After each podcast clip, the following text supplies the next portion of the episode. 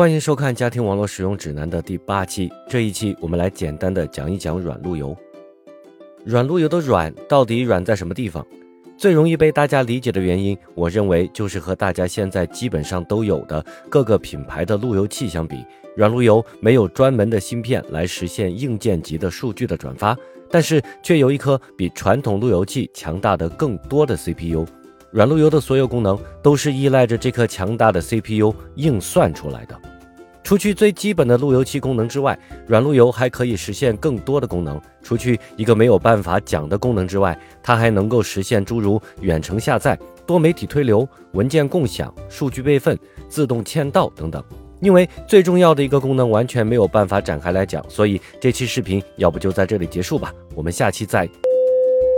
软路由目前来看，主要分为两种，一种是体积更小、功耗相对更低的采用 ARM 处理器的产品，另一种是性能更高、可扩展性更强、能够实现更多高级玩法的采用了 x 八六处理器的产品。两种产品没有绝对意义上的好坏之分，只是侧重点不尽相同。如果你家里的基础带宽不高，比如不到五百兆，也只是想要用用那个不能细说的功能，那么 ARM 软路由就已经很能打了。但如果你除了这个功能，还想要同时装个 Linux、Windows 啥的，另外还想要搞个多媒体推流服务，顺便再捣鼓个 NAS 系统，把所有这些需要多个设备才能完成的事情一股脑的 All in One 到一台设备里，那么性能更加强大的，并且支持 VTD 指令集的，有着不错硬件扩展空间的 x 八六软路由就是必选的了。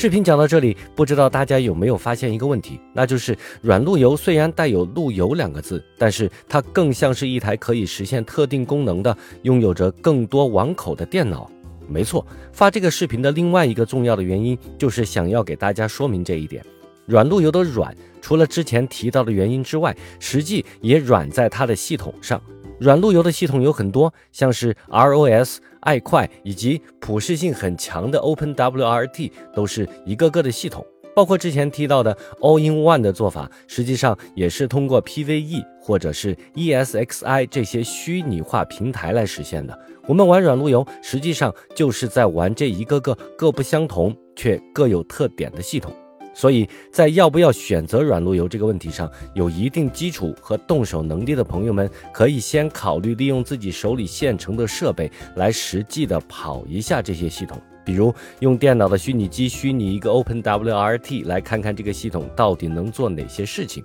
又比如虚拟一个 PVE 或者是 ESXi 来看看那些 All-in-One 的玩法自己到底能不能掌控。在经过实际了解之后，才能够有效的评估哪种软路由产品更适合自己。毕竟钱都不是大风刮来的，我们要做一个理智的消费者。另一个层面，软路由产品因为其特殊性，基本上都是利用目前市面上已有的零配件组装而成，所以在稳定性和兼容性方面就更容易出现问题。那么才上市的产品，我们就应该更加谨慎的去对待。多观察观察实际使用者的感受，往往要比它纸面上的数据更有参考价值。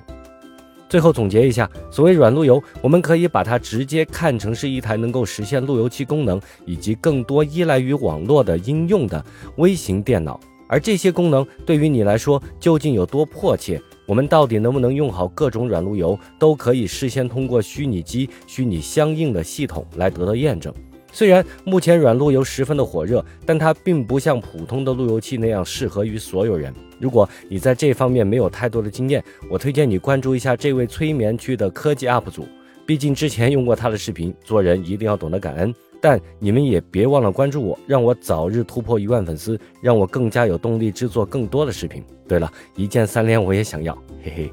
那我们就下个视频见喽，拜拜。